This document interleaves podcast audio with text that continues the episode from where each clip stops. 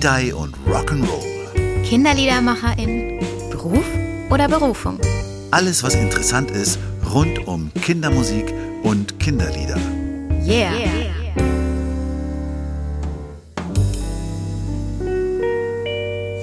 Hallo Lucia. Hallo Matthias. Hallo Simone. Ja, hallo ihr beiden. Schön, dass du dabei bist heute hier bei uns im Podcast. Wir freuen uns auf das Gespräch mit dir. Lucia, ich habe eine Frage. Wie viel Reels erstellst du eigentlich bei Instagram? Wie viele? Ja? So äh, eine im Monat, eine in der Woche, eine im Jahr. Also eigentlich setze ich mir als Ziel, jede Woche ein Video zu machen. Aber zum Beispiel habe ich das diese Woche nicht geschafft, weil es einfach andere Dinge gab, die wichtiger sind. Und also Aber sagen wir mal so 50 im Jahr, 40, 50 im Jahr machst du schon? wahrscheinlich leider schon, ja. Stellst du die nur bei Instagram rein oder auch bei YouTube zum Beispiel? Unterschiedlich. Das Problem ist ja so ein bisschen, dass jede Plattform ein bisschen anders bedient werden möchte. Also Instagram möchte kurze, knappe Videos haben, die wollen schnell bespielt werden. Facebook kann es gerne ein bisschen ausführlicher schon sein. Und YouTube, die möchten am liebsten das ganze Lied mit Ideen noch dazu, wie man es umsetzt. Man müsste theoretisch drei Videos machen oder man schneidet so, dass es irgendwie geht. Also es ist wirklich zeitaufwendig. Und ich muss ehrlich gestehen, da ich ja das alles alleine mache, fehlt mir da manchmal auch so ein bisschen die Zeit dafür. Du machst, du, also wenn du bei YouTube, bei Instagram und bei Facebook diese Videos veröffentlichst, dann verdienst du damit ja keine Millionen, oder? Nee, eigentlich verdient man gar nicht. Wie lange wirklich dauert es, bis du da sechs Euro verdient hast? Na, ich habe das jetzt noch nicht geschafft, aber ich hoffe, dass Simone Ludwig das schon geschafft hat, weil die betreibt es wirklich richtig professionell und macht auch mega krass viele Videos.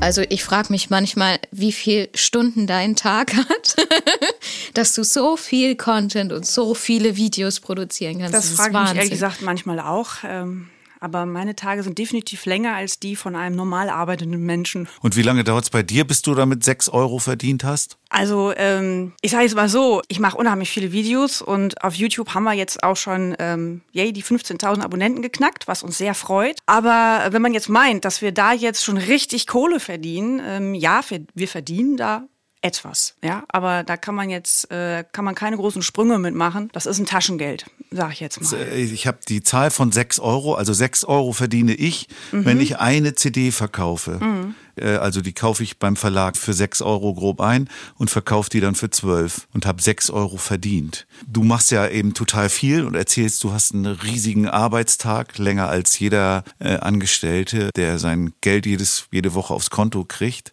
Das grenzt auch schon manchmal, was wir alle machen, also ich will mich da nicht ausschließen, auch an Selbstausbeutung, oder? Naja, also wenn man, wenn man, sag ich jetzt mal, seiner Berufung folgt, dann ist es ja schon lange kein Beruf mehr. Und ich fühle mich eigentlich mittlerweile sehr gesegnet, dass ich das mittlerweile tun kann und tun darf, ähm, dass ich auch meinen Weg gefunden habe. Und natürlich, es gibt ja negativen Stress und positiven Stress, aber auch positiver Stress ist Stress und das äh, merke ich natürlich auch zwischendurch. Ne? Also da ich ja auch immer noch in der Woche auch noch ähm, Kinder unterrichte am Klavier, müssen wir natürlich, und mein Mann natürlich auch, äh, der ja natürlich auch ein großer Anteil an Flo im OTV ist, äh, der geht ja auch noch seinem normalen Job nach, ähm, müssen wir natürlich viel an Wochenenden auch machen und da die Sachen drehen und im, im Tonstudio aufnehmen und so weiter, sodass wir, sag ich mal, die letzten drei Jahre eigentlich keine Wochenenden mehr hatten. Und das ist dann schon mal manchmal, dass man sagt von wegen, boah, ne, vor allem wenn man das zu zweit macht, dass man sich einfach mal zwingen muss und sagt von wegen, boah, weißt du was, heute machen wir einfach mal nichts, ja. Ähm, heute. Aber es ist doch spannend, wie ja, Mhm. weit diese, was du Berufung nennst, zu was das in der Lage ist. Ja, was, also äh, es zu was einen das antreibt, was man alles tut. Definitiv, Die ganzen definitiv. Wochenenden. Wer, erzähl das mal am Angestellten, dass er auf seine ganzen Wochenenden verzichten soll. Würde dir einen Vogel zeigen, oder? Also ich muss ja sagen, ich arbeite ja jetzt auch zwei Vormittage als Erzieherin Ja. und da genieße ich ja die, diese Position. Und ich finde, es ist ein total schöner Ausgleich, weil da gehe ich hin, mache meinen Job, sag Tschüss und bin weg und mache wieder das, was meine Berufung ist, was mir Spaß macht. Also ich erlebe beide und ich finde, es hat beides Vor- und Nachteile. Und ich, ich glaube, man, man sollte seinen Weg finden, wie man gut damit umgehen kann. Du Ja. arbeitest ja auch mega viel, Matthias. Ja, ich habe ja auch mich nicht ausgeschlossen. Auch aus diesem, aus diesem Konzept der Selbstausbeutung habe ich mich Ja. nicht ausgeschlossen. Das kenne ich ja. Und aber was du sagst, Simone, finde ich eben, warum machen wir das?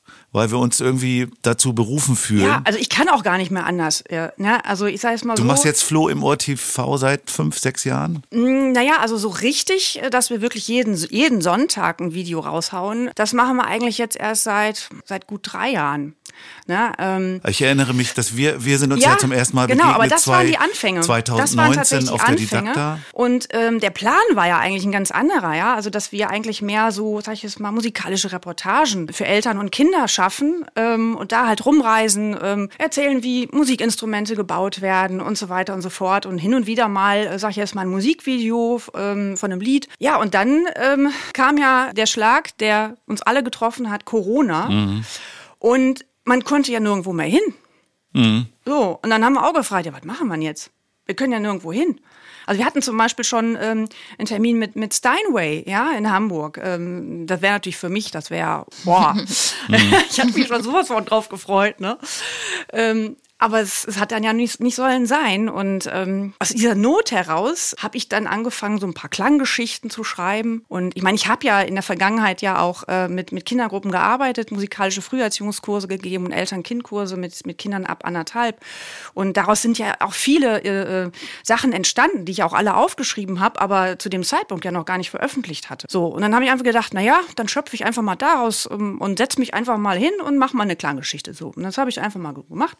Und da ja auch nicht gesungen werden durfte mit den Kindern in den Einrichtungen, ja, ist das irgendwie eingeschlagen wie so eine Granate, wo ich dachte so, hey, äh, okay, mehr Klanggeschichten. Und dann ähm, sind irgendwie über Nacht, weiß ich auch nicht, sind mir diese Notenschnuzis eingefallen. Und das war's, was unseren Kanal tatsächlich von den Abonnenten her nach oben geschossen hat. Also man, man kann sagen, dass unser erstes Video mit den Notenschnuzis, wo es nur um die Zero-Tonleiter geht, hat uns, ich glaube, ähm, wenn ich jetzt mal die Statistiken so überlege, ich glaube, die Hälfte unserer Abonnenten gebracht von den 15.000.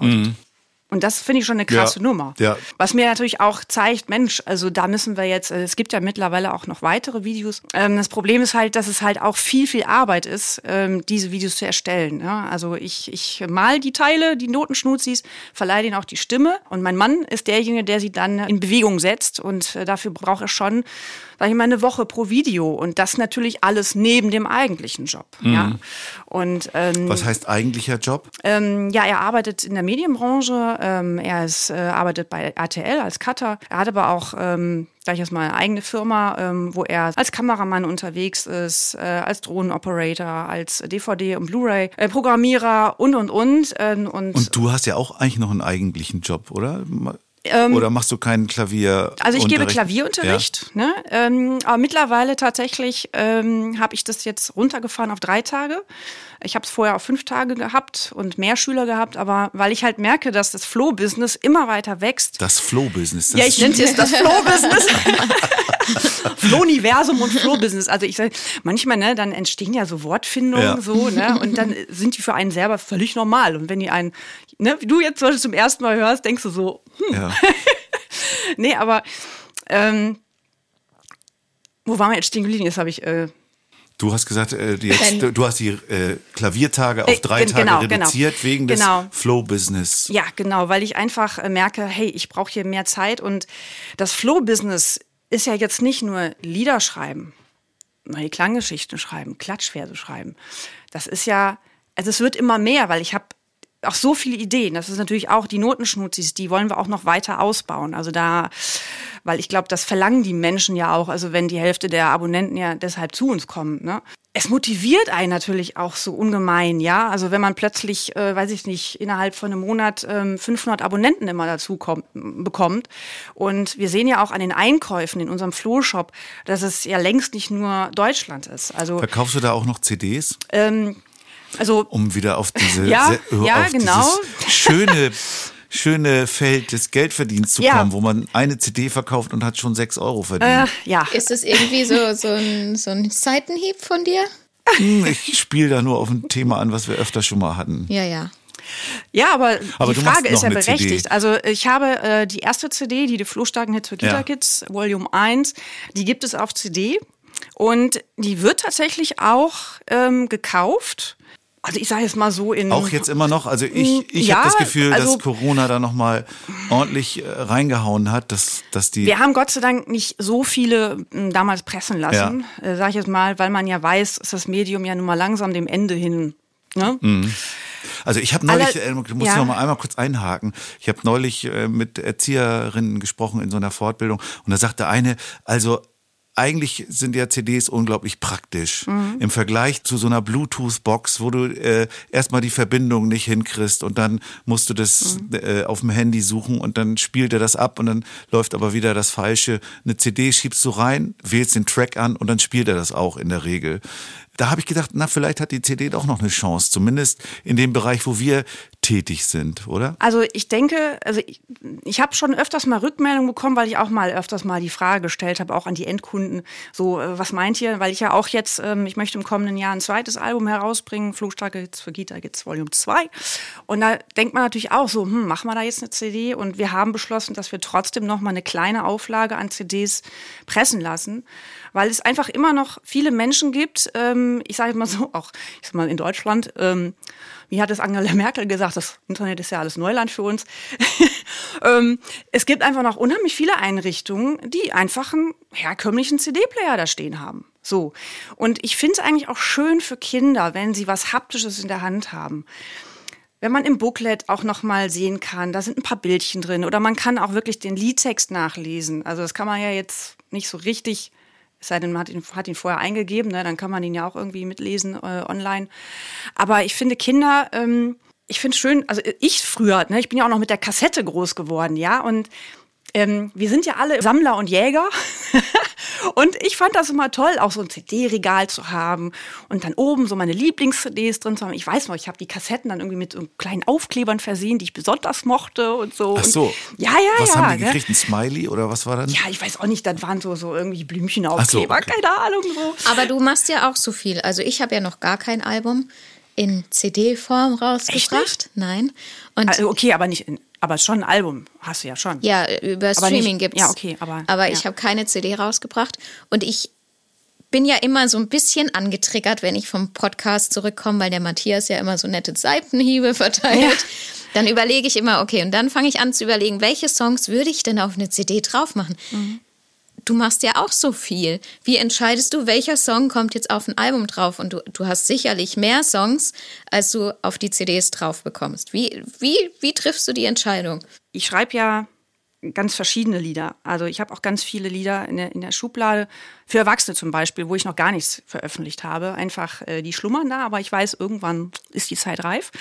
Aber ich glaube, weil ich ja eben auch schon gesagt habe, dass in Kindergärten, da gibt's einfach noch CD-Player. Und ich glaube, wenn man Lieder für ähm, Kinder im Kita-Alter rausbringt, Mitmachlieder, wo es wirklich darum geht, hey, wir machen jetzt die CD an, wir machen das Lied an und wir tanzen dazu jetzt mit ähm, und singen dazu.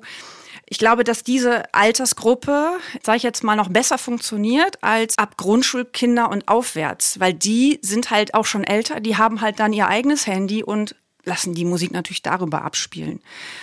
Und ich glaube, dass tatsächlich eher die, die jüngeren Kinder, wo man halt äh, vielleicht das auch noch ein bisschen kontrollieren kann, was da gehört wird, ne, dass man sagt, hier, guck mal, eine neue CD. Wobei ich ja jetzt immer, Ja. immer mehr höre, äh, dass die kleinen Kinder diese Tony-Box benutzen. Ja. Und äh, ich werde immer wieder angesprochen, wann, äh, warum gibt's denn deine Lieder nicht auf, auf, auf der Tony-Box? Ja. Ja, wir wurden auch schon angesprochen, warum gibt's denn keinen Pit Toni, ne? Ein Flo Toni. Ja. Ja, wir haben es ja auch tatsächlich auch äh, mal drum, also ne, geforscht und so, aber das rechnet für, für, also für uns rechnet sich das noch nicht. Kann man also doch kaufen. Ich dachte, die, die werden, die werden, ähm, die, die laden einen ein sozusagen, dass man dort sein darf. Aber man kann sich da wohl auch einkaufen, richtig? Man kann natürlich selber sagen, so, ich möchte jetzt einen Flo, ähm, ich habe eine Figur, hätten wir ja, ne? Ähm, ich möchte gerne jetzt einen Flo-Toni machen, ne? So, ähm, aber wie gesagt, da gibt's halt eine Mindestabnahme und ähm, wir haben es halt preislich hin und her überlegt und da müssten wir so und so viel verkaufen. Und da haben wir gesagt, nee, also das rechnet sich für uns zumindest jetzt heute noch nicht. Das ist ja auch viel unpraktischer praktischer zum Mitnehmen. Also ich meine, Wieso? Das ist eine Spielfigur. naja, aber In der wenn CD du kannst du nicht spielen. Nee, aber wenn du die, ich meine jetzt für dich zum Verkaufen, die CDs hast du alle im CD-Koffer. Wenn du jetzt 20 von diesen. Von Ja, aber du diesen, darfst doch nicht von dir ausgehen. Guck mal, Doch. die Bücher mitzuschleppen ist auch immer. aber nicht, Horror. aber auch nicht so, Musikinstrumente. aber auch nicht so schlimm wie so, ein, wie so eine Figur. Wenn du- Da brauchst du mit 20 Figuren hast das Auto voll, so ungefähr. Das ist doch. Also wie groß stellst du dir denn bitte die Figuren vor oder was für ein Auto Naja. fährst du? Ja so, so, so etwas größere Setzkastenfiguren. Ja, ne? ja, ja. Also ich glaube, der Hintergedanke dabei ist, dass, dass man die Figur auch zum Spielen nehmen kann. Und eine CD kannst du nicht zum Spielen nehmen. Die kannst du als Vogelscheuche irgendwann benutzen. Aber Kannst du Mobile draus basteln. ja. Aber das tut, glaube ich, echt weh. Na, schon, wenn deine CD da irgendwo am Ast hängt. Hm. Ja. Also demnächst werden wir Lucia als Toni-Figur erleben, die man, die sie dann mitnimmt zu ihren ukulele Weißt du, ich habe ja, ich habe ja inzwischen eher das Problem, dass ich nicht mal mehr schaffe, meine ganzen Songs aufzunehmen. Also ähm, ich mache eigentlich, und ich glaube, bei dir ist es ähnlich, ich mache eher ein Video, wie dass ich einen Song aufnehme, weil ein Video ist viel schneller gemacht und die Idee wird auch viel schneller sichtbar, wie wenn ich jetzt den Song aufnehme, da Stunden verbringe, bis der fertig ist. Das ist schon meine Herausforderung. Deswegen wird es vermutlich keinen Toni geben, aber ich sage ja nicht niemals nie. Gell? Und es wird vermutlich Ja, auch eben, also das äh, geben. sagt niemals nie. Also Ja. man muss natürlich auch mal gucken, das ist ja so, so ein Trend auch gerade, ne? Und mit Trends ist das ja immer so eine Sache, ne? Deswegen, was ich so gelehrt habe im Leben, ist auch erstmal, ach ja, also früher war ich immer so, ah, ich muss das jetzt machen, aber ich finde so, wenn, wenn man älter wird, dann wird man ein bisschen gelassener und beobachtet erstmal das Ganze und dann, ja, und mittlerweile lebe ich eigentlich so danach, es kommt so, wie es kommen soll und es kommt auch zur rechten Zeit. Und das, ich glaube, wenn man so ein bisschen dieses Gottvertrauen in sich trägt, dann Ich glaube auch, also zumindest ging es mir so, dass wenn man ähm, so ein bestimmtes Repertoire sich zugelegt hat an Liedern, die man zur Verfügung hat, dann nimmt es so ein bisschen den Druck raus. Also ich kann ein Lied schreiben, ich muss aber kein Lied schreiben, weil ich kann vor allem, wenn man jetzt schon mal zu jeder Jahreszeit zumindest Ja. da was hat, ne, in seinem Spotify-Portfolio. Ja, du, du kannst halt, du kannst ein Konzert spielen und du kannst eine Fortbildung geben, weil du zu allem was hast. Mhm. Ja. Du bist nicht mehr in dieser Situation, dass du, dass Ja. du dir noch irgendwas einfallen lassen musst, weil dir vielleicht was fehlt.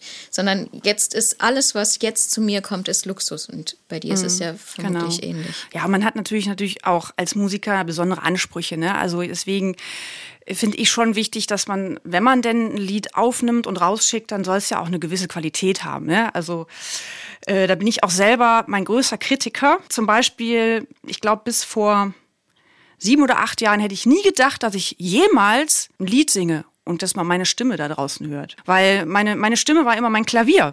Ja, ich habe zwar immer früher auch, äh, als ich als ich klein war oder in meiner Jugend, ich habe immer mitgetrellert, aber immer nur, wenn keiner zu Hause war. Ja, weil ich immer dachte, äh, weil, weil ich sag mal so, Whitney Houston und sowas, ne, fand ich immer toll, Mariah Carey. Und dann, wenn man versucht, dann solche Songs, ne, also sich selber am Klavier zu begleiten, das Klavier war nie das Problem, ne, aber gut, man ist halt nicht in der Lage, fünf Oktaven zu singen. Das hat mich dann immer frustriert. Dann habe ich gesagt, na ja, vielleicht im nächsten Leben. Ja, und dann, und dann kam ja tatsächlich diese Idee, eine Fernsehsendung zu machen. Ne? Ich weiß nicht, ob wir da sowieso drauf zu sprechen gekommen wären, ob jetzt der Zeitpunkt wäre.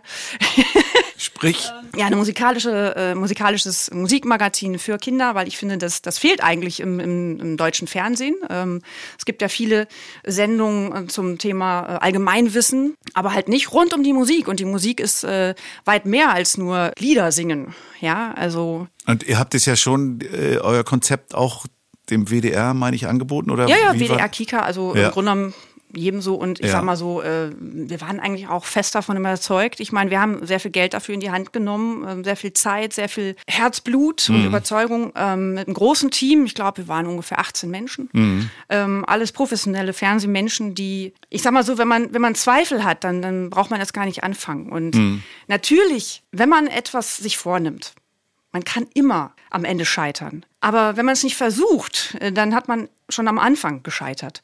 So, und deswegen, ich weiß noch damals, als wir mit unserem Regisseur zusammensaßen, der, ähm, der damals auch den Pitt gesprochen hat in meinem, äh, in meinen Hörspielen, der hatte halt gesagt, ey, das ist eine super Idee. Ey, lass uns das machen. Und ähm, er hat halt auch selber schon viele Sendungen betreut. Und der so, aber das und das wird auf euch zukommen, auch finanziell. Und ähm, da musste ich dann schon noch mal schlucken. Und ich weiß noch, an diesem Abend sind wir ins Bett gegangen, mein Mann und ich. Und ähm, ich habe ihn angeguckt und er merkte von wegen, dass er mir arbeitete. Und, mhm. und er hat, und das fand ich so toll, mich ihm so dankbar, weil er hat mir gesagt, egal wie du dich entscheidest, ich bin dabei. Mhm. Und ich bin morgens aufgewacht, habe ihn angeguckt, wir machen das. Lass uns zur Bank gehen. Und wir hatten einen tollen Bankberater, der selber gerade Saxophon lernte. Der war auch Feuer und Flamme, der fand die, toll, die Idee toll. Und ja, und dann nahm das Schicksal seinen Lauf und ähm, dann habt ihr die, äh, dann habt ihr genau, Pilotsendung produziert? Genau. Die habt das, ihr alleine produziert. Ja, das heißt, wir haben die alleine produziert mit natürlich einem großen Team, was alles dazugehört. Ja. ja, also ähm, Lichtteam, Kamerateam, Tonteam, ähm, ähm, Maske, alles. Ne? Mhm. So, wir hatten Studiogäste, ähm, wir hatten Außendreh, was man so. Ne? Und wir mussten, also das war auch ein Akt, sag ich jetzt mal, erstmal einen Raum, eine Räumlichkeit zu finden, weil wenn man, man kann natürlich jetzt auch in Ossendorf, äh, sag ich jetzt mal, ein Studio anmieten, aber das, das kannst du nicht bezahlen. Mhm. Ja, also das ist einfach utopisch. Mhm. Und äh, wir haben dann Gott sei Dank äh, in, in, im Kölner Süden, in der Südstadt, ähm, ja im Keller ähm, einen tollen Raum gefunden, der sehr groß war. Und am Anfang dachte ich hier, okay. ist halt ein Kellerraum so, mhm. ne? Ähm, aber wie der danach aussah, es war schon der Hammer. Ne? Und wir hatten halt echt einen tollen Studiobauer, der normalerweise zum Beispiel auch beim Tatort mit Studio mhm. baut und so weiter. Mhm. Und ja, es war einfach, und, und wir hatten dann so ungefähr anderthalb Wochen Drehzeit und das war so ein Tunnel. Man ist so in seinem ihr, Team drin. Da habt ihr mehrere Sendungen produziert? Nee, eine Sendung. Eine Sendung. Eine Sendung. Also eine, eine In anderthalb Wochen eine ja, Sendung. Ja, ja. Mit, wenn man jetzt dann noch zwei Monate später den Außendreh das beirechnet, kann man eigentlich schon von zwei Wochen und, sprechen. Und damit seid ihr dann hingegangen äh, und habt das den Sendern angeboten? Ähm, genau, also wir haben das dann erstmal geschnitten und so weiter und ähm, dann haben wir das den Sendern angeboten und ja, leider fanden sie das jetzt nicht so äh, ähm, äh, toll, wie wir dachten, ähm, ja. was uns aber, also was wir bis heute nicht verstehen, aber ich glaube, beim Fernsehen ist es natürlich auch, wenn jemand von außen mit einer Idee kommt, ist das immer so eine Sache, weil äh, beim Fernsehen ist es halt so, dass die Leute, die beim Fernsehen arbeiten, die haben ja auch ihre eigenen Menschen, die, sag ich jetzt mal, ähm, Sendungen kreieren. Und da kommen natürlich die Ideen auch aus den eigenen rein. Und wenn da jetzt jemand von außen kommt, ähm, wird das nochmal an, anders beäugt, nenne ich es jetzt mal. Ähm, und ja, vielleicht war es auch einfach der falsche Zeitpunkt, ne? So. Aber rückblickend bereue ich es überhaupt nicht. Weil das genau das musste passieren, weil sonst würde ich nicht das tun, was ich heute mache. Mhm. Flo im TV. Mhm. Und ganz ehrlich, ich bin so happy, dass ich mittlerweile nicht an irgendwelche Quoten gebunden bin. Ja, mhm. also dass ich nicht Quoten erfüllen muss. Mhm. Ja, dass ich einfach sage, Mensch, ich freue mich über jeden neu gewonnenen Abonnenten. Ich weiß noch ganz am Anfang, ähm, ist, dir geht's wahrscheinlich auch, du hast ja auch einen YouTube-Kanal und wenn immer dann einer dazu kam, äh, ich so, hey, wir haben Abonnenten dazu bekommen, ne? ähm, und wenn es dann mal zehn waren in der Woche, dann hat man gesagt von wegen, komm, mach die Sektflasche auf, so. Mhm. ne? Und also wir haben uns einfach gefreut und auch heute noch freuen wir uns über jeden Einzelnen, der kommt und das ist aber auch, äh, es gibt da, ich sag mal so in der Sommerzeit, ne, klar, ähm, das ist halt Ferienzeit, da ist dann weniger los auf so einem YouTube-Kanal. Und dann merkt man natürlich, dass die Kurve jetzt im, im, Herbst wieder ansteigt. Aber beim Fernsehen werden solche Kurven natürlich nicht so gut verziehen, sag ich mhm. jetzt mal, wenn die mal nach unten, unten zeigt. Ne? Mhm.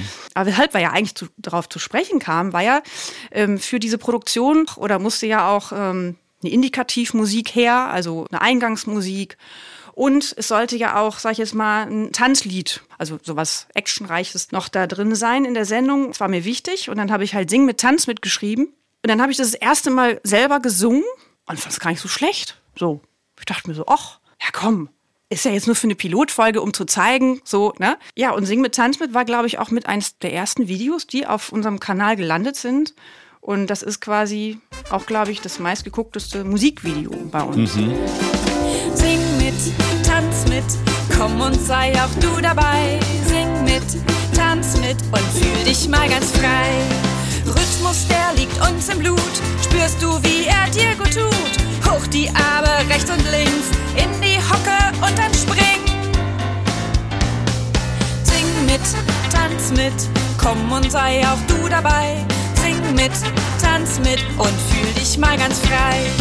Kreisel deine Hüften so und dann wackel mit dem Was mir auch gezeigt hat, Mensch, ähm, weil tatsächlich, wenn man jetzt mal ähm, solche Lieder vergleicht mit Musikvideos, also wenn man jetzt wirklich einfach, zum Beispiel das Ferienrezept, äh, sage ich jetzt mal, ne? da haben wir wirklich auch mit Kindern mehrere Tage gedreht und so weiter. Mhm.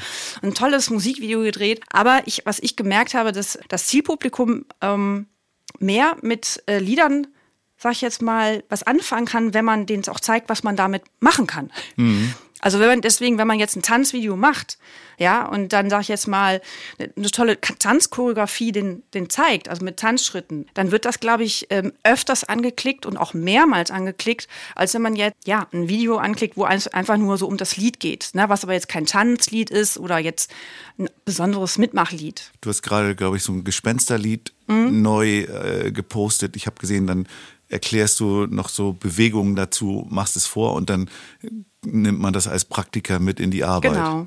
Ähm, natürlich hätte man da jetzt auch eine große Sache draus machen können. Ne? Also man hätte jetzt, weiß ich nicht, in ein Gruselschloss gehen können. Aber letztendlich, ähm, es geht ja um, um die, um die. Ähm, nee, im Gruselschloss, das war irgendwie auf dem Dachboden, oder? Ja, ja, das ist mit äh, Fenster. die klopfen ans Fenster, oder? Ja, genau. Ja. Habe ich tatsächlich gestern verkleidet, aber das sieht man dann ähm, morgen auf unserem Kanal. Naja, wenn wenn die Folge hier rauskommt, dann sieht man es schon. ja. Geister spuken hier im Haus, doch wir machen uns nichts draus. Wir jagen sie mit Trommelklang und hui, hui, hui macht der Gesang. Wir machen bum, hui, bum, hui, bum, hui, bum und drehen uns dann plötzlich um.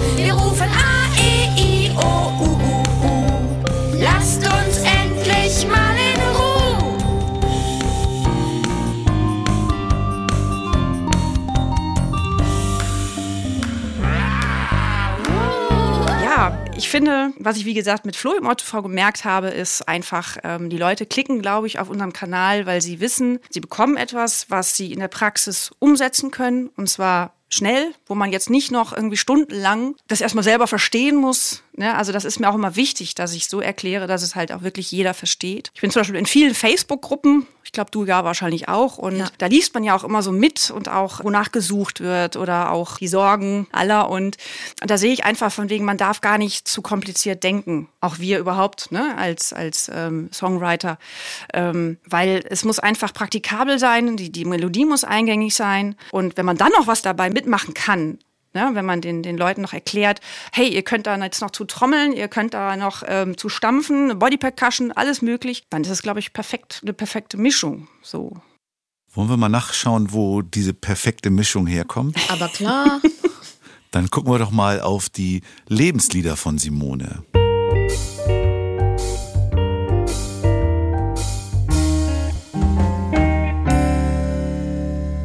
Du hast als erstes ein Match mit Tanja Draxler, nämlich John Miles mhm. Music. Ja. Das ist ja nun, ich hoffe, ich liege nicht wieder falsch, aber ich glaube nicht. Das ist ja nun weit vor deiner Geburt entstanden. 1976, da warst naja, du noch nicht auf der nein, Welt. Nein, zwei Jahre nach meiner Geburt. Ach so. Ja, ich sehe jünger aus, als ich bin. Ich nehme das jetzt mal als Kompliment. Er hat sich schon mal vertan, deswegen. Ja, ja nee, tatsächlich. Es ist ja von 76 und ich bin von, ich bin Bau, Baujahr 74. Aber dann hast du ja trotzdem da das noch nicht gehört, oder? Ähm, nee, da noch natürlich nicht, ne? Äh, da nicht. Ähm, aber mein Bruder, der ist zehn Jahre älter. So, und ich habe, sag ich jetzt mal, was, was dem, der Musikgeschmack anging, mich auch immer gerne so von ihm inspirieren lassen, ähm, weil der natürlich dadurch, dass er zehn Jahre älter war, ähm, ja doch mal andere Sachen gehört hat. Aber ich fand das irgendwie auch cool. Vielleicht war es auch so, um, um ja, ich habe zu ihm hinaufgeschaut, so, hm, wenn ich das höre, dann bin ich auch groß. Ja. So, ne? Aber letztendlich, ich glaube, ich habe das so gehört, da war ich ähm, 10, 11, 12. Weil mit zwölf war ich das erste Mal auch bei Jugend musiziert, mit Klavier Solo. Ja, also Musik war ja schon sehr früh, äh, hat sie so in mein, mein Leben Einzug gehalten. Ne? Also ein Klavier stand bei uns immer rum, das war von meiner Mama. Und ich, es gibt so ein schönes Foto von meinem Bruder und mir, wie ich, ähm, ich komme noch gar nicht mit den, mit den Beinchen auf, auf den Boden, aber mein Bruder ähm, steht so hinter mir und und zeigt mir so, wo, wo ich meine Fingerchen hinlegen ja. soll. Ne? Und ähm, da hast du dann Musik gespielt? ja, das, ja, genau. Damit hat sie ja, angefangen. Ich bin Wunderkind. Nein. Nein, aber er hat mir, er hat mir so ein paar Sachen gezeigt und ähm, dann haben, haben wir quasi schon so ein paar vierhändige Sachen gespielt. Ja. Ne? Also ich habe da immer so ein paar Töne, wo er gesagt von wegen, wenn ihr das spielt, dann passt das so. Mhm. Ne? Muss dazu sagen, mein Bruder selber, der hatte, glaube ich, äh, nur zwei oder zweieinhalb Jahre Klavierunterricht. Aber sein Lehrer ist ein bisschen an ihm verzweifelt, weil, ja, der Lehrer hat ihm was vorgespielt und er hat halt mal direkt nachgespielt. Er so, nein, du musst auf die Noten gucken. Ja, sowieso, ich kann's doch schon. Mhm. Mein Bruder ist äh, quasi auch Keyboarder geworden, ähm, also ist gelernter Klavierbauer. Das, er hat aber dann letztendlich den Laden von meinem Vater übernommen, aber ist jetzt immer noch Keyboarder bei den Rhine Area Pipes and Drums. Das ist, ein, ist eine Dudelsack-Gruppe aus Düsseldorf. Und die sind auch schon wirklich ähm, rumgekommen, waren auch schon bei Wetten das. Er ist da halt als Keyboarder und das ist eine tolle Kombi, Keyboard und Dudelduck. Aber wir wollen ja jetzt nicht von meinem Bruder sprechen, sondern eigentlich von mir. Ich drifte gerade ein bisschen ab. Nein, aber trotzdem ähm, muss man schon sagen, dass, dass er mich da beeinflusst hat. Und ähm, ja, Music was my first love. Und es wird auf jeden Fall auch meine letzte sein, weil ich habe natürlich, ja, diese klassische Blockflöte, ja, ähm, habe ich da gespielt in der Grundschule. Habe hab aber auch selber irgendwie gemerkt, ähm, irgendwie ist was anders, weil ich konnte immer auch direkt spielen. Und alle anderen haben da so, ne?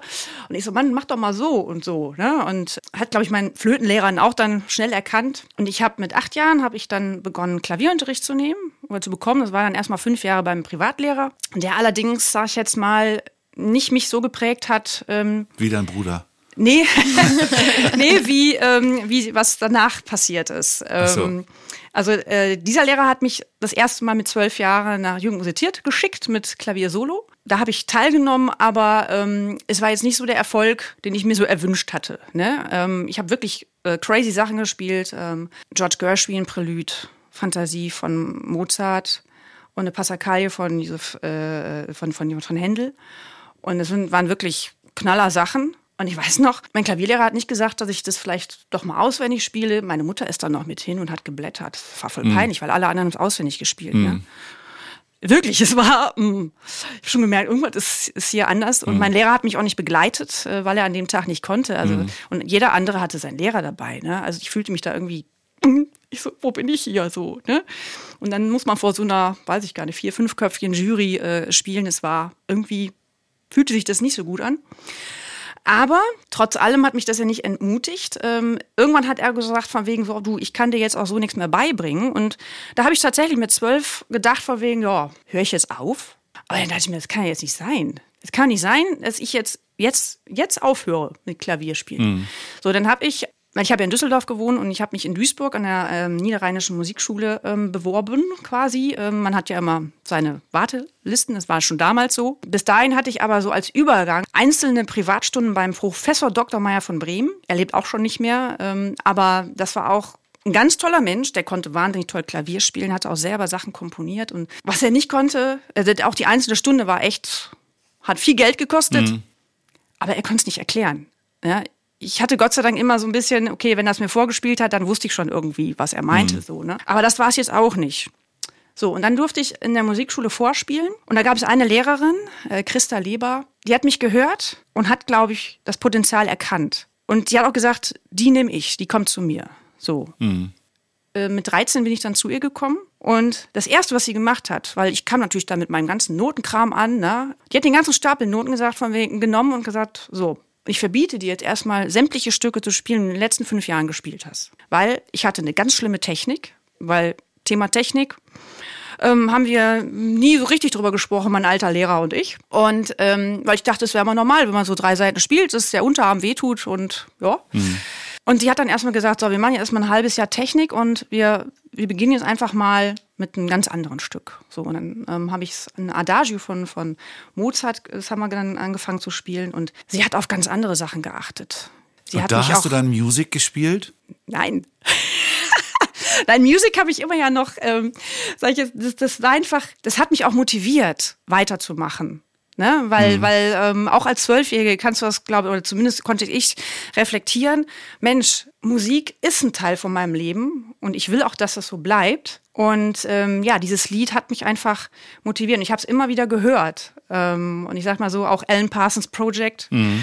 Auch äh, da habe ich einige Songs. Alan Parsons mal, hat das ja produziert. Ja, genau. Ne? Äh, habe ich natürlich auch gerne gehört und, und Supertramp und sowas alles. Ne? Was ja eigentlich ähm, so wenn man jetzt mal vom Hören ausgeht, auch wieder so zehn Jahre vor meiner Zeit. Aber das, das lag halt daran, ne, durch den Einfluss von meinem Bruder.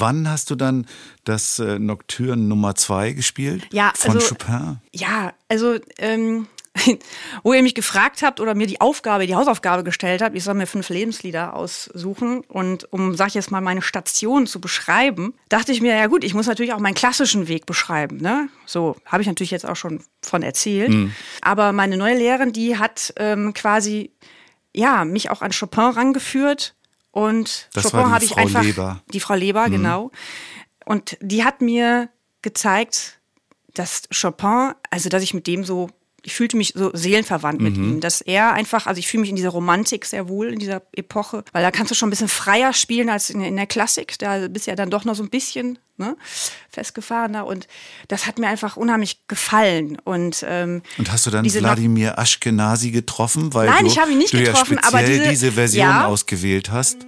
man muss dazu sagen, diese CD, die habe ich auch extra dann nochmal rausgesucht, weil meine, meine Lehrerin hat mir damals die CD von dem Ashkenazi geschenkt, weil sie auch gesagt hat, hör dir, hör dir mal den an. Natürlich gab es auch, also Horowitz fand ich auch ja. immer, der war ja auch hier so ein Chopin-Liebhaber. Der sagt, hör, hör dir den mal an. Ne? Ähm, die hat immer gesagt von wegen, okay, ähm, hör dir immer erst Stücke an, wenn du selber das Stück schon drauf hast. Weil das ist immer ein Problem, das sage ich auch meinen Schülern. Also hört euch das nicht von Anfang an an, sonst spielt, man versucht man jemanden zu imitieren. Weil ich finde, man sollte auch gerade so in der, in der Klassik, ne, sollte man so seine eigene Interpretation in das Stück bringen. Und das ist wichtig. Das, ich meine, deswegen, jeder Pianist oder jede Pianistin hat ja seine eigene Note. Und wenn man, äh, es gibt zum Beispiel den Minutenwalzer von Chopin, ja, ähm, natürlich kann man sich selber die Challenge auferlegen, die sich, glaube sechs oder acht Seiten in einer Minute zu mhm. spielen. Oder man lässt einfach der Musik mal ein bisschen mehr Raum. Mhm. Und ich bin jemand, der der Musik ein bisschen mehr Raum gibt. Das ist, glaube ich, auch meine Stärke ähm, Gefühl zu transportieren. Zumindest ähm, wurde mir das mal gesagt. Und ich weiß, was meine Schwäche ist. Das ist halt so diese Technik, weil die halt einfach die ersten fünf Jahre nicht so Beachtung bekommen mhm. hat. Und ähm, ich habe natürlich viel dran gearbeitet und das, da bin ich auch sehr dankbar, auch meiner Lehrerin. Ja, und dieses, diese Nocturne, äh, die ich ja hier genannt habe, dieses Stück war das Lieblingsstück von einem ganz äh, besonderen Menschen in meinem Leben, der äh, viele Jahre Teil war in meinem Leben. Ihr seht, das geht mir sehr nah. Ja. Wie war es immer? Das Schlaflied hat das genannt. Und mhm. ähm, sorry, aber das ist real, das mhm. bin ich. Ähm, ich kann schlecht ähm, Emotionen zurückhalten. Ich finde es immer sonst unecht. Ja. Ähm, einmal durchatmen. ähm, ja, aber diese Person ist leider ähm, vor knapp acht Jahren verstorben, ja. äh, sehr plötzlich. Und äh, wenn ich dieses Stück spiele, dann denke ich auch an, an diese Person. Also nicht nur, weil, weil Chopin mir sehr nah ist, sondern einfach, ähm, ja, weil sie eine Geschichte erzählt. Und äh, dieses Stück wurde tatsächlich auch anders für mich nochmal, ich habe es nochmal anders gespielt, als es dann passiert ist. Mhm. Ne? Und ja. Hören wir mal einen kleinen Ausschnitt. Gespielt natürlich in diesem Fall von Wladimir Ashkenazi.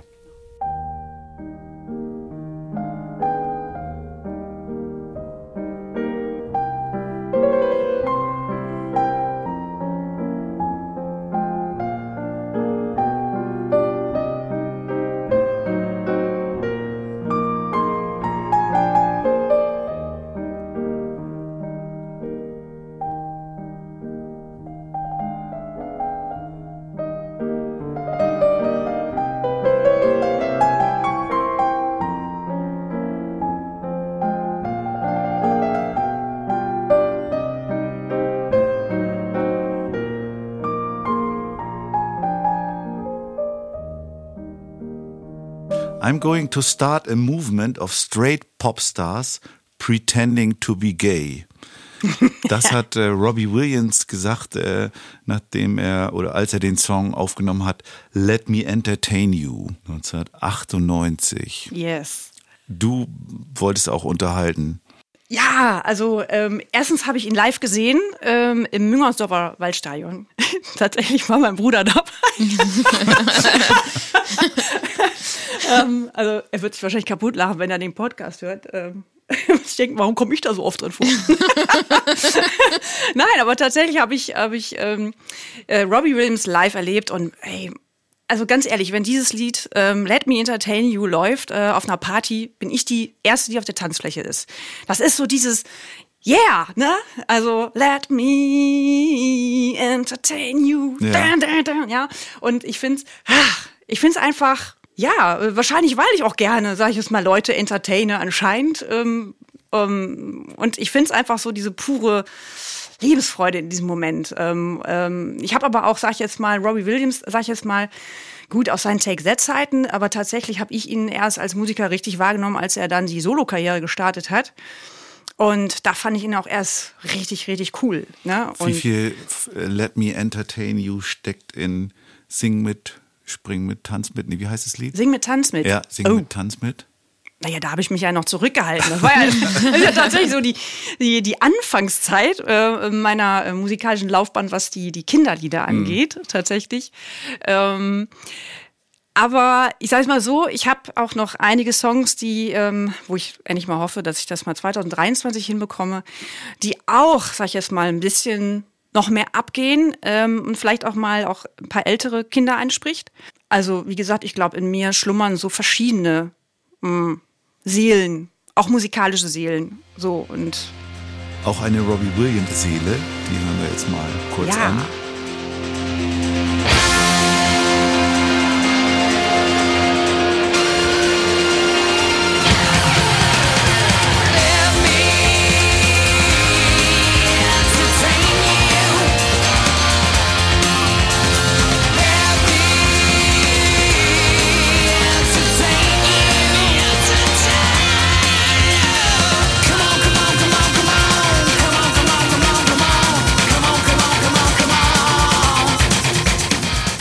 Und dann gehen wir ganz zurück 1960.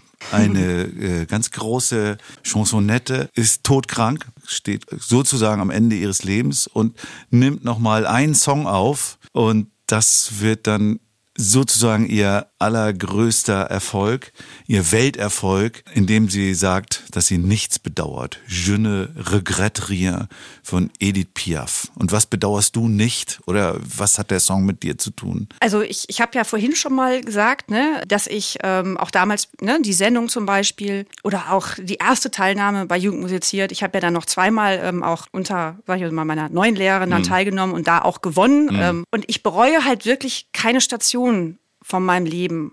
Ähm, auch wenn Genau, wie du vorhin schon auch beim Floh im Ohr gesagt hast. Genau. Ähm, glaube, wenn man Erfolg haben möchte oder wenn man einen Traum verfolgt, dann musst du Misserfolge haben. Weil nur aus den Misserfolgen kannst du ja etwas besser machen, kannst, lernst du. Wenn immer alles glatt läuft, ja, also wenn die Kurve immer nach oben geht, also pff, ja, dann passiert ja auch nicht viel. Also dann kannst du dich auch nicht weiterentwickeln. Und ich, ich glaube, jeden, den man, äh, jeden erfolgreichen Menschen, egal, ähm, ähm, ob das, sag ich jetzt mal, ähm, es muss ja noch nicht mal als Musiker sein, ja. Also ich glaube, jeder erfolgreiche Mensch, der ähm, irgendwo jetzt den erwünschten Erfolg hat, wo er aber vor 20 Jahren nie dran geglaubt hätte, wenn man den fragt, ähm, erzähl mir mal dein Geheimrezept, dann sagt dir, glaube ich, derjenige, ja, ähm, wenn es mal nicht geklappt hat, Krönchen richten, weitermachen. Weil ich glaube, man wird vom Leben belohnt, wenn man für seine Träume kämpft. Manchmal habe ich auch das Gefühl, man wird äh, ein bisschen auf die Probe gestellt von irgendjemandem da oben, der sagt, wie ernst meinst du es wirklich? Weil wenn, dann, dann mach weiter. Dann zieh jetzt nicht einen Schwanz ein und gib jetzt alles auf. Weil, ähm, und ich merke mit, mit 48, die ich bin, ich fühle mich so lebendig wie nie. Also ich, ich fühle mich auch mittlerweile so richtig angekommen und ähm, lebendiger als noch vor zehn Jahren, wo ich noch nicht so genau wusste, wo will ich hin. Ja. non, je ne regrette rien. Also ich kann das nicht so gut. Aber- Wir hören lieber das Ja, Original. Ja, genau. auch sagen. Danach erzähle ich noch mal was dazu. rien de rien.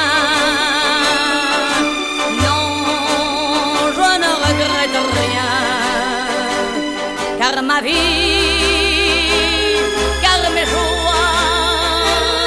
aujourd'hui, ça commence avec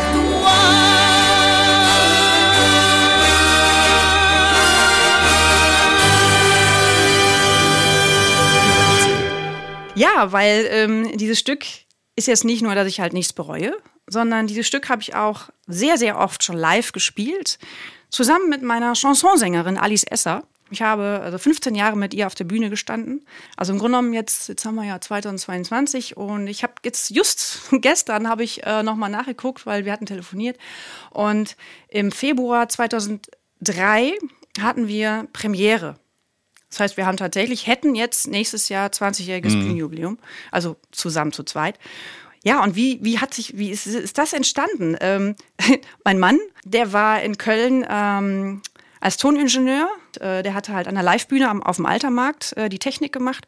Und auf diese Bühne, weil es war eine Kleinkunstbühne, wurde auch irgendwann ein Flügel angekarrt und irgendjemand, es war keiner da zum Soundchecken. So. Und ich war halt mit dabei, ne? Ich saß halt neben dem Mischpult und dann sagte dann halt mein Mann, ach, setz dich mal kurz dran, spiel mal irgendwas. Ich muss hier gerade mal ein paar was einstellen und so. Ja, habe ich das mal gemacht. Ne? Also habe ich ein bisschen was gespielt und war dann fertig und plötzlich wurde ich dann hinter der Bühne von dem, ja, der das da alles geleitet hatte, angesprochen. Der hör mal, warst du das jetzt gerade? Ich so, äh, ja. Ja, cool. Ähm, sag mal, machst du das beruflich?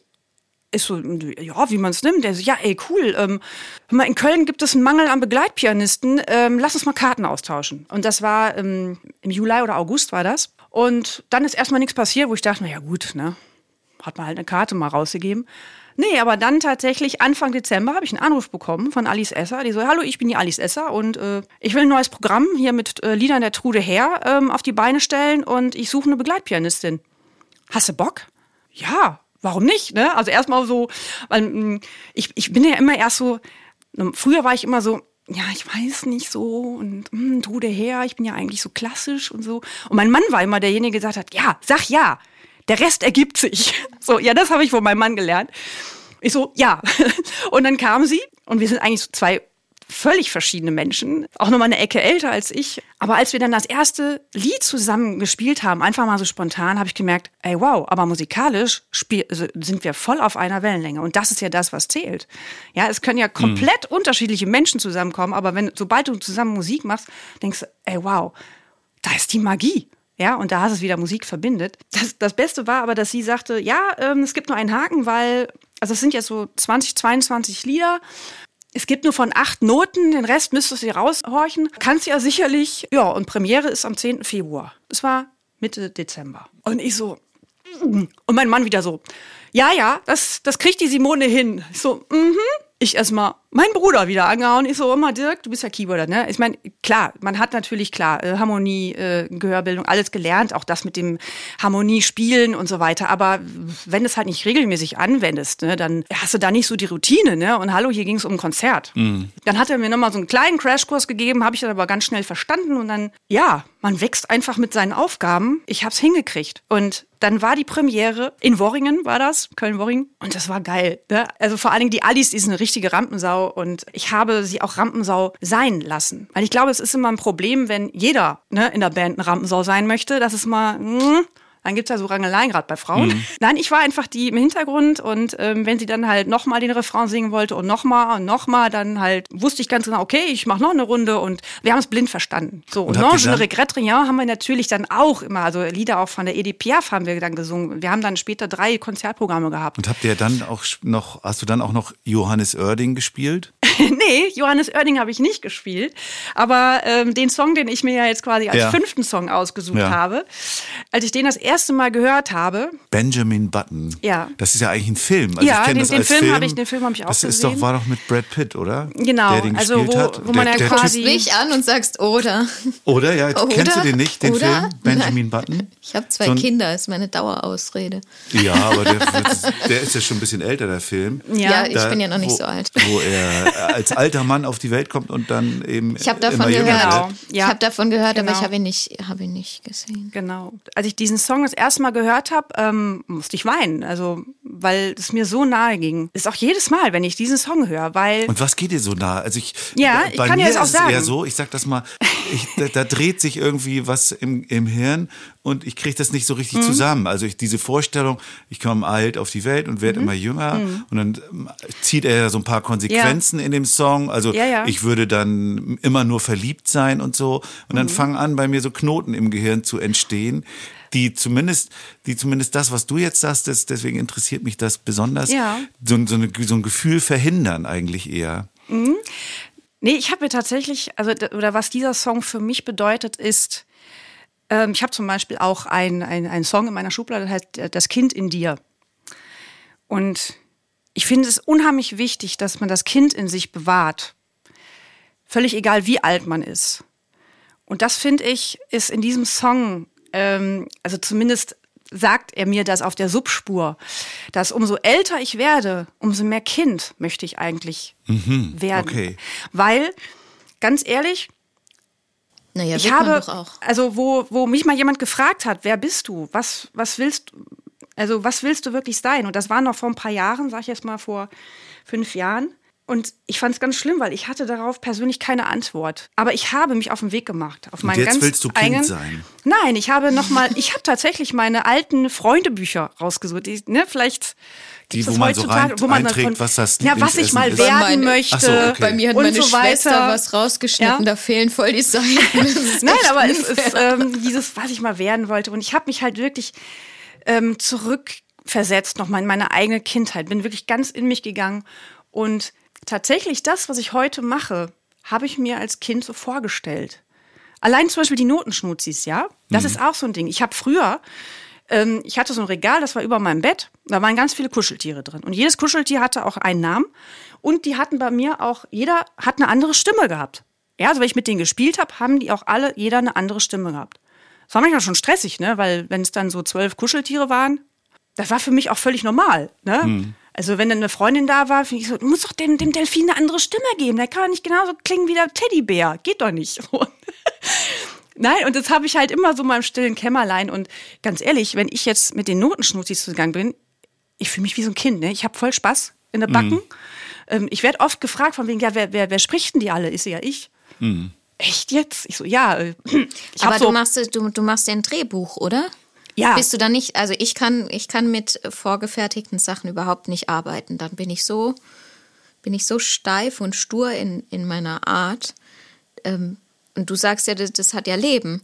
Wie schaffst du das, den Text zu sprechen, der da steht, und trotzdem noch das Leben zu behalten? Also ähm, insbesondere bei den Notenschnuzis, da muss ich ja nach dem Drehbuch arbeiten, weil äh, schließlich wird ja der Text eingesprochen und dann werden ja die, die Notenschnuzis daraufhin animiert, damit die auch lip-sync sind, wie man so schön sagt. So. Und deswegen mussten wir natürlich da schon eine Roadmap haben. Ne? Natürlich ist dann schon die Challenge, dass ich schon mal zwischendurch sage, ey, gib mir noch mal, gib mir noch mal äh, das D. Wie hat denn das noch mal geklungen, dass ich noch mal mich, ne? Ähm, vor allem, wenn da jetzt wieder ein paar Monate zwischenliegen. Aber trotz allem ist das, da bin ich, fühle ich mich voll in meinem Element. Ich hätte auch voll Bock, mal so, so, so einen Film zu synchronisieren. Also da hätte ich auch mega Spaß dran.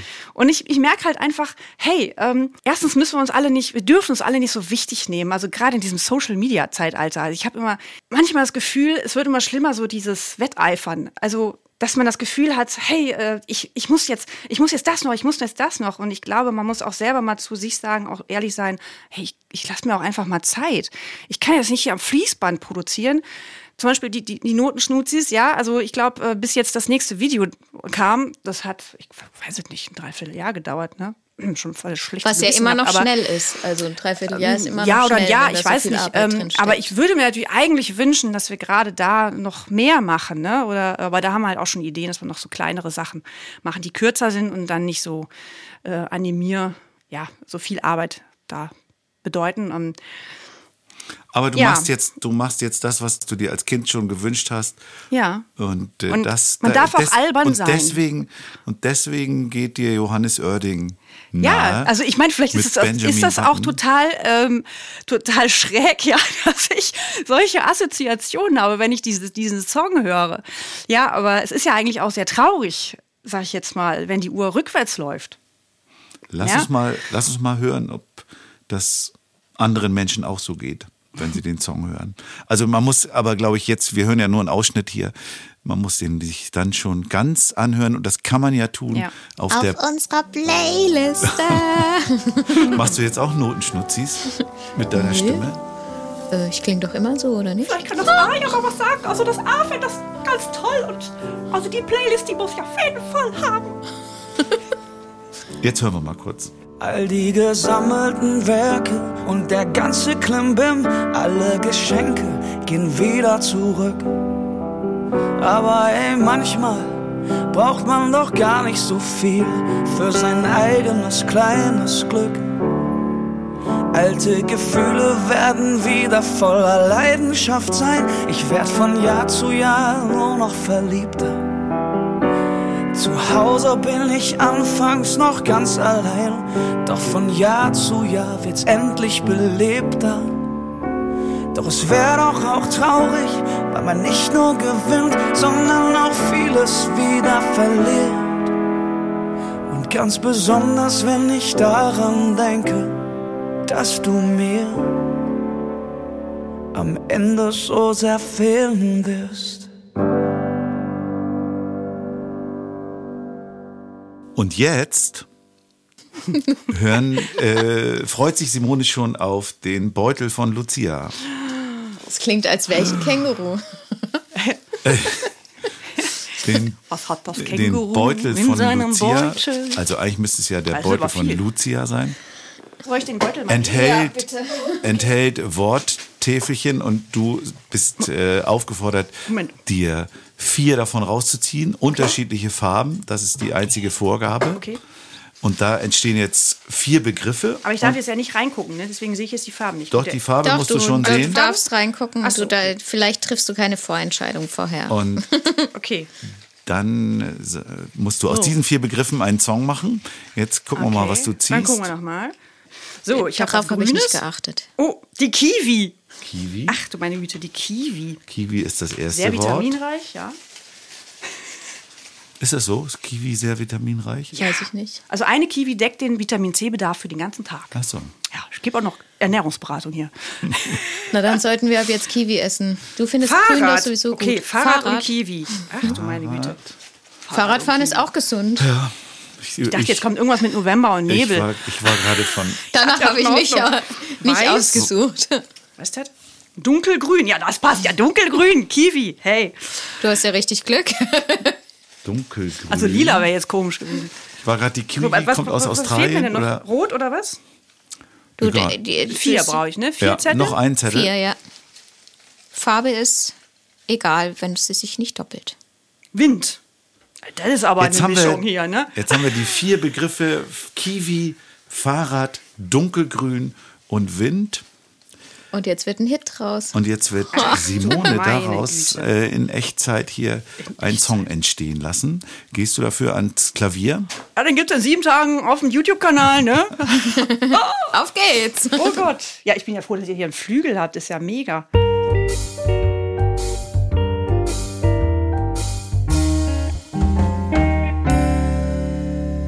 Jetzt sitzt Simone am Flügel hier in dem wunderbaren Studio von Suppi und überlegt, was sie jetzt aus den vier Begriffen Kiwi, Fahrrad, Dunkelgrün und Wind für einen Song machen wird. Wir sind gespannt. Ich fahre so gerne Fahrrad, auch wenn es ist viel Wind. Das habe ich gerne schon gemacht, sogar als Kind.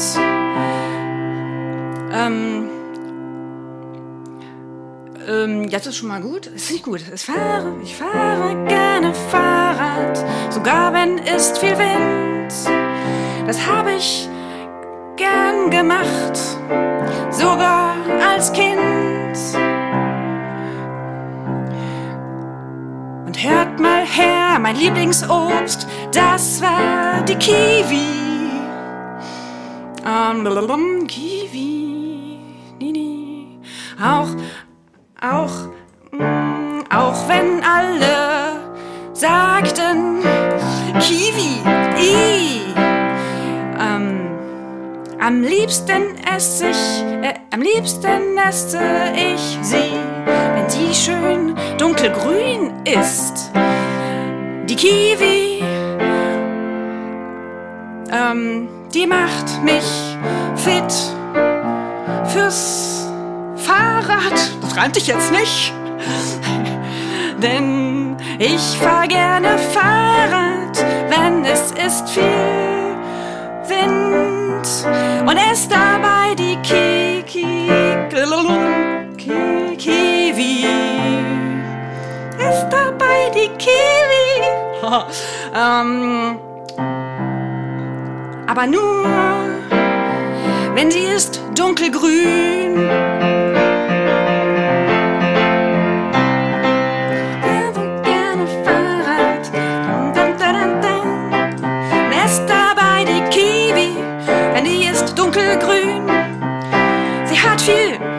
Vitamin C.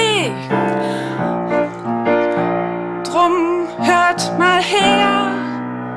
Esst, esst, esst mehr Kiwis. Dann könnt ihr auch mit dem Fahrrad durch den Sturm fahren. Nein, durch den Wind. Könnte auch ein Kiwi-Werbesong werden. Esst mehr Kiwi. Esst mehr Kiwi, ja. Jetzt werden wir noch Gesundheitspodcast hier. Gesundheitspodcast. Dann wird es Zeit für den Heidi Dai und Rock'n'Roll Fragebogen. Alles klar, Matthias.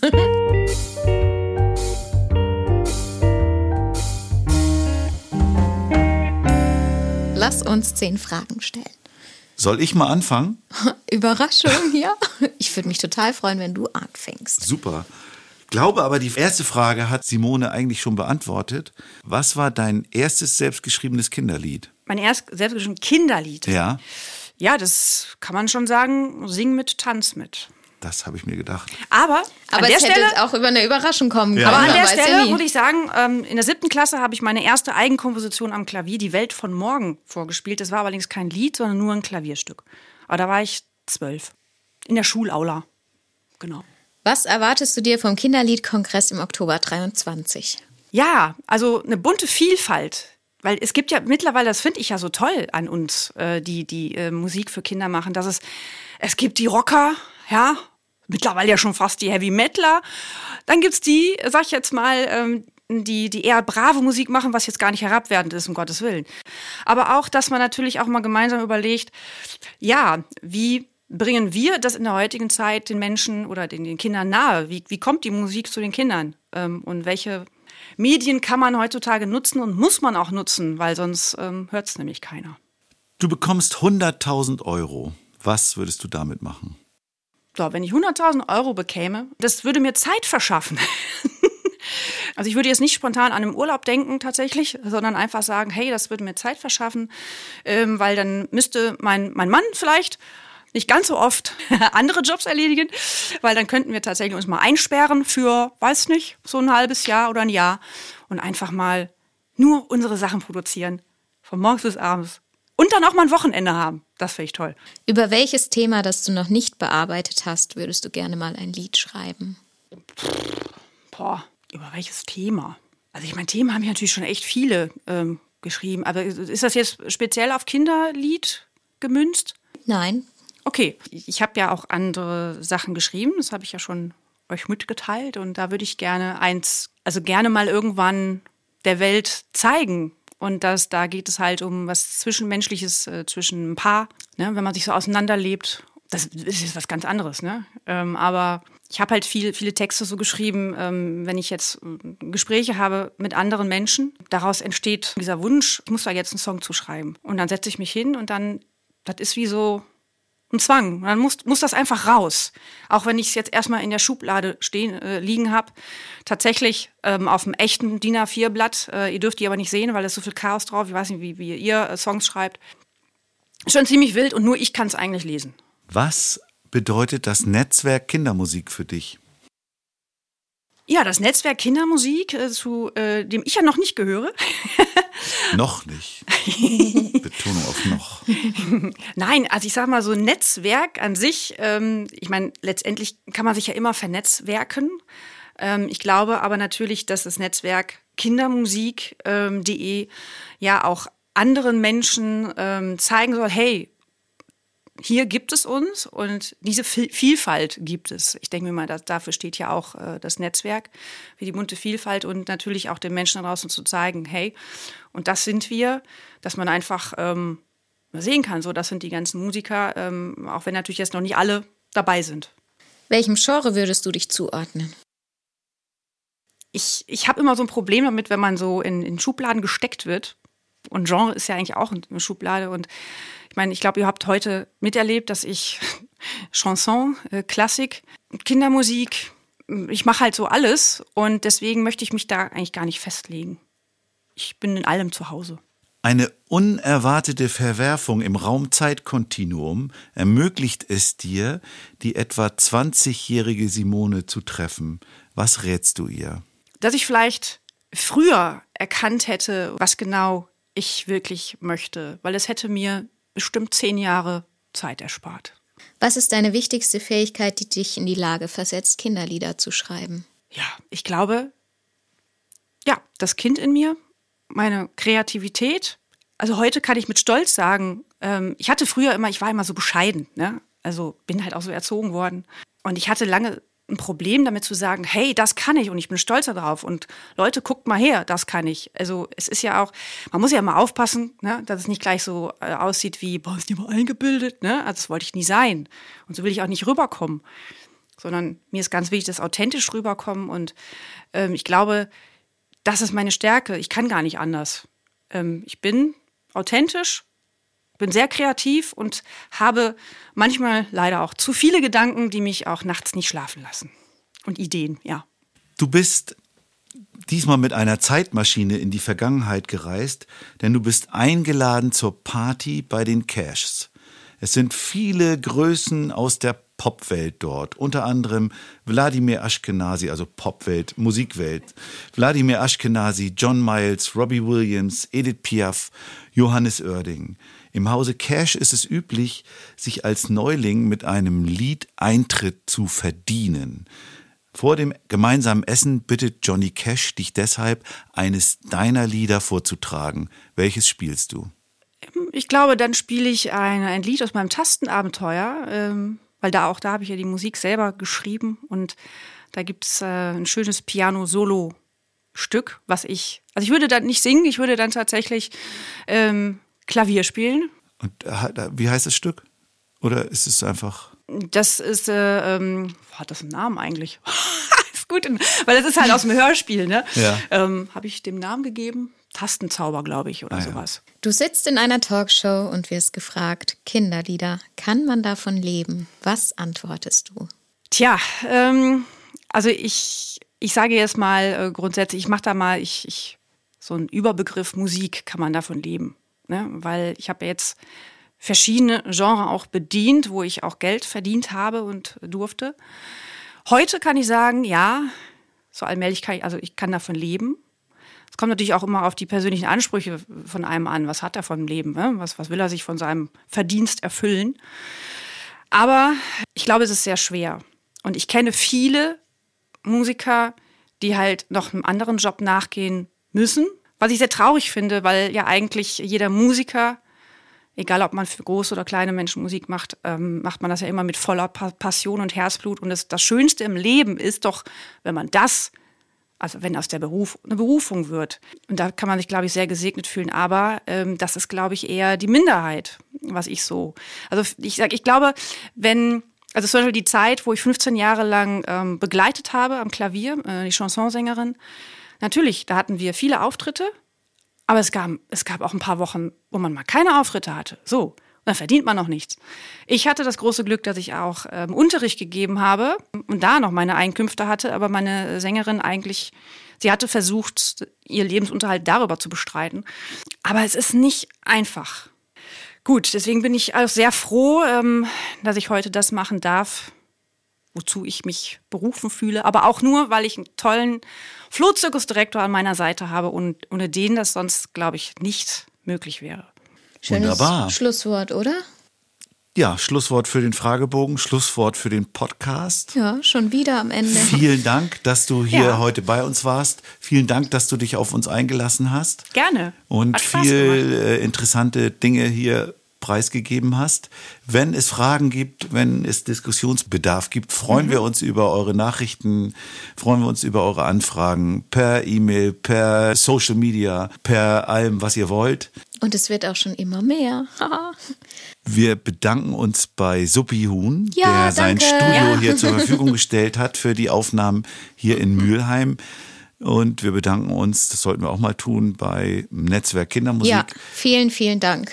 Powered bei Netzwerk Kindermusik, kann man sagen. ja, definitiv. Dass ja. hier alles bezahlt, was zu bezahlen ist. Ansonsten verweisen wir auf die Playlist, in der ihr wieder, wie immer, die Songs von Simone, über die wir gesprochen haben, anhören könnt. Und natürlich auch ihre Lebenslieder. Habe ich noch was Wichtiges vergessen? Ja, vielleicht äh, meldet euch bald zum Kongress an, denn jetzt ist es, wir sind im Oktober, ist es nur noch ein Jahr, dann findet der Kinderliedkongress in Hamburg statt. Und ich denke, auch schon bald gibt es mehr Infos und dann sehen wir uns hoffentlich alle dort. Genau, wir haben ja heute den 22. Oktober. Das heißt, es ist ein Jahr und eine Woche noch. Oh, du bist immer so genau. ja, das konnten wir jetzt mal wieder erwähnen und ansonsten würde ich sagen, tschüss. Tschüss. Ja, tschüss.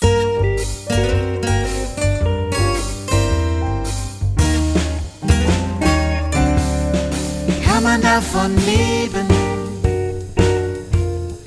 Kann man davon leben? Kann man davon leben? dass er neben